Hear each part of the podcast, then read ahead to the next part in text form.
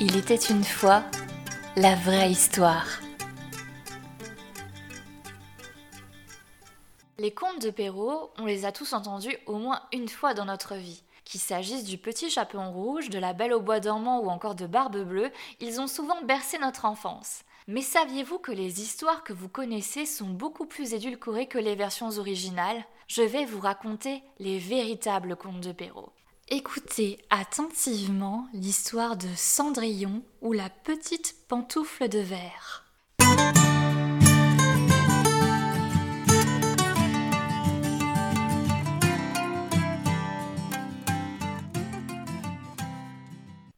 Il était une fois un gentilhomme qui épousa en seconde noces une femme, la plus hautaine et la plus fière qu'on eût jamais vue. Elle avait deux filles de son humeur et qui lui ressemblaient en toutes choses. Le mari avait de son côté une jeune fille, mais d'une douceur et d'une bonté sans exemple. Elle tenait cela de sa mère, qui était la meilleure personne du monde.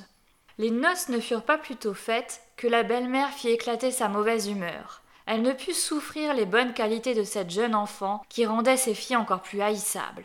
Elle la chargea des plus viles occupations de la maison, c'était elle qui nettoyait la vaisselle et les montées, qui frottait la chambre de madame et celle de mesdemoiselles ses filles. Elle couchait tout au haut de la maison, dans un grenier, sur une méchante paillasse, pendant que ses sœurs étaient dans des chambres parquetées où elles avaient des lits des plus à la mode, et des miroirs où elles se voyaient depuis les pieds jusqu'à la tête. La pauvre fille souffrait tout avec patience, et n'osait s'en plaindre à son père qui l'aurait grondé, parce que sa femme le gouvernait entièrement. Lorsqu'elle avait fait son ouvrage, elle s'allait mettre au coin de la cheminée et s'asseoir dans les cendres, ce qui faisait qu'on l'appelait communément dans le logis Cucendron. La cadette, qui n'était pas si malhonnête que son aînée, l'appelait Cendrillon.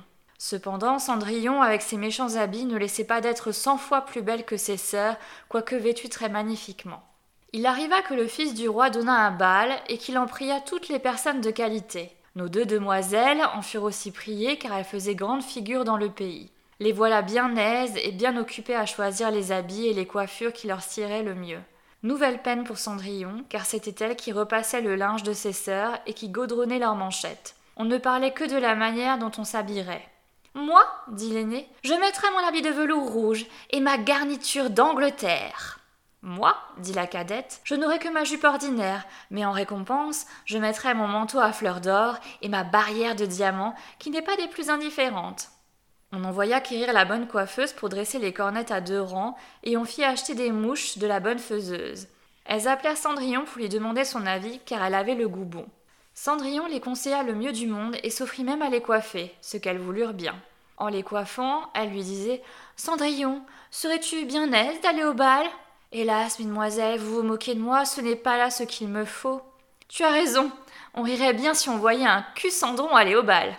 Une autre que Cendrillon les aurait coiffées de travers, mais elle était bonne et elle les coiffa parfaitement bien. Elles furent près de deux jours sans manger tant elles étaient transportées de joie. On rompit plus de douze lacets à force de les serrer pour leur rendre la taille la plus menue, et elles étaient toujours devant leur miroir. Enfin, l'heureux jour arriva. On partit, et Cendrillon les suivit des yeux le plus longtemps qu'elle put. Lorsqu'elle ne les vit plus, elle se mit à pleurer. Sa marraine, qui la vit tout en pleurs, lui demanda ce qu'elle avait. Je voudrais bien. Je voudrais bien. Elle pleurait si fort qu'elle ne put achever. Sa marraine, qui était fait, lui dit Tu voudrais bien aller au bal, n'est-ce pas? Hélas, oui, dit Cendrillon en soupirant. Eh bien, seras-tu bonne fille? dit sa marraine. Je t'y ferai aller. Elle la mena dans sa chambre et lui dit Va dans le jardin et apporte-moi une citrouille. Cendrillon alla aussitôt cueillir la plus belle qu'elle put trouver et l'apporta à sa marraine, ne pouvant deviner comment cette citrouille la pourrait faire aller au bal. Sa marraine la creusa, et n'ayant laissé que l'écorce, la frappa de sa baguette, et la citrouille fut aussitôt changée en beau carrosse tout doré. Ensuite, elle alla regarder dans sa souricière, où elle trouva six souris tout en vie. Elle dit à Cendrillon de lever un peu la trappe de la souricière, et à chaque souris qui sortait, elle lui donnait un coup de sa baguette. Et la souris était aussitôt changée en un beau cheval. Ce qui fit un bel attelage de six chevaux, d'un beau gris de souris pommelées. Comme elle était en peine de quoi elle ferait un cocher, je vais voir, dit Cendrillon. S'il n'y a point quelques rats dans la ratière, nous en ferons un cocher. Tu as raison, dit sa marraine, va voir. Cendrillon lui apporta la ratière où il y avait trois gros rats. La fée en prit un d'entre les trois, à cause de sa maîtresse Barbe, et l'ayant touché, il fut changé en un gros cocher, qui avait une des plus belles moustaches qu'on avait jamais vues. Ensuite, elle lui dit Va dans le jardin, tu y trouveras six lézards derrière l'arrosoir, apporte-les-moi. Elle ne les eut pas plutôt apportés que la marraine les changea en six laquais qui montèrent aussitôt derrière le carrosse avec leurs habits chamarrés et qui s'y tenaient attachés comme s'ils n'eussent fait autre chose toute leur vie. La fée dit alors à Cendrillon Eh bien, voilà de quoi aller au bal, n'es-tu pas bien aise Oui, mais est-ce que j'irai comme cela avec mes vilains habits? Sa marraine ne fit que la toucher avec sa baguette, et en même temps, ses habits furent changés en des habits de drap d'or et d'argent, tout chamarrés de pierreries. Elle lui donna ensuite une paire de pantoufles de verre, les plus jolies du monde. Quand elle fut ainsi parée, elle monta en carrosse. Mais sa marraine lui recommanda sur toute chose de ne pas passer minuit, l'avertissant que si elle demeurait au bal un moment davantage, son carrosse redeviendrait citrouille, ses chevaux des souris, ses laquais des lézards, et que ses vieux habits reprendraient leur première forme.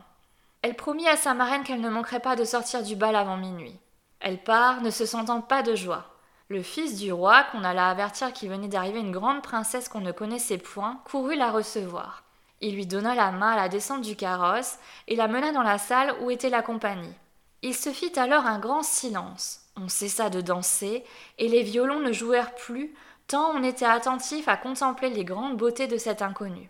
On n'entendait qu'un bruit confus. Ah, qu'elle est belle Le roi même, tout vieux qu'il était, ne laissait pas de la regarder et de dire tout bas à la reine qu'il y avait si longtemps qu'il n'avait vu une si belle et si aimable personne. Toutes les dames étaient attentives à considérer sa coiffure et ses habits pour en avoir dès le lendemain de semblables, pourvu qu'il se trouvât des étoffes assez belles et des ouvriers assez habiles.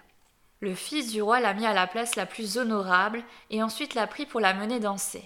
Elle dansa avec tant de grâce qu'on l'admira encore davantage. On apporta une fort belle collation dont le jeune prince ne mangea point, tant il était occupé à la considérer.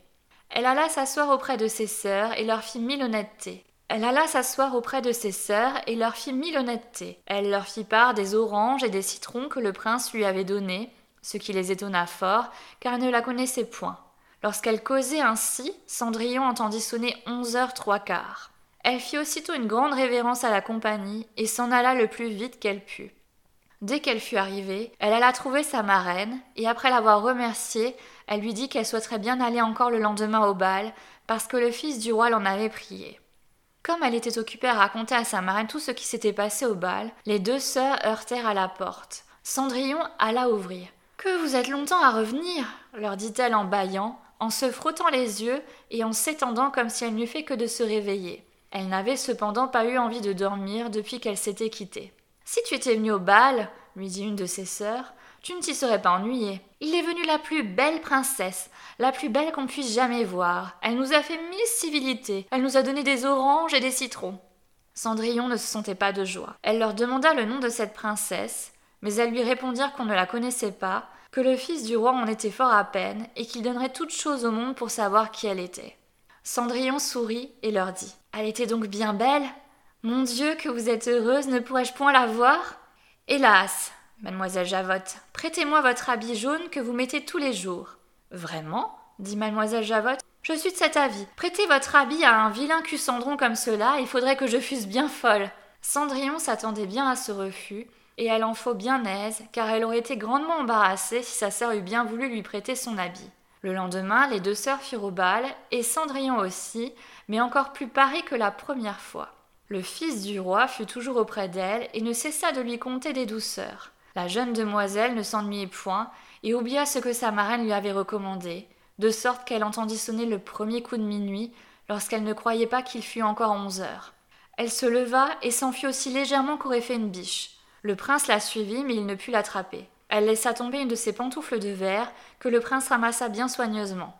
Cendrillon arriva chez elle bien essoufflée, sans carrosse, sans laquais, et avec ses méchants habits, rien ne lui étant resté de toute sa magnificence qu'une de ses petites pantoufles, l'appareil de celle qu'elle avait laissé tomber. On demanda aux gardes de la porte du palais s'ils n'avaient point vu sortir une princesse. Ils dirent qu'ils n'avaient vu sortir personne qu'une jeune fille fort mal vêtue et qui avait plus l'air d'une paysanne que d'une demoiselle. Quand les deux sœurs revinrent du bal, Cendrillon leur demanda si elle s'était encore bien divertie et si belle dame y avait été. Elles lui dirent que oui, mais qu'elle s'était enfuie lorsque minuit avait sonné, et si promptement qu'elle avait laissé tomber une de ses petites pantoufles du verre, la plus jolie du monde, que le fils du roi l'avait ramassée, et qu'il n'avait fait que la regarder pendant tout le reste du bal, et qu'assurément il était fort amoureux de la belle personne à qui appartenait la petite pantoufle. Elles dirent vrai, car peu de jours après, le fils du roi fit publier à son de trompe qu'il épouserait celle dont le pied serait bien juste à la pantoufle. On commença à l'essayer aux princesses, ensuite aux duchesses et à toute la cour, mais inutilement. On la porta chez les deux sœurs qui firent tout leur possible pour faire entrer leurs pieds dans la pantoufle, mais elles ne purent en venir à bout.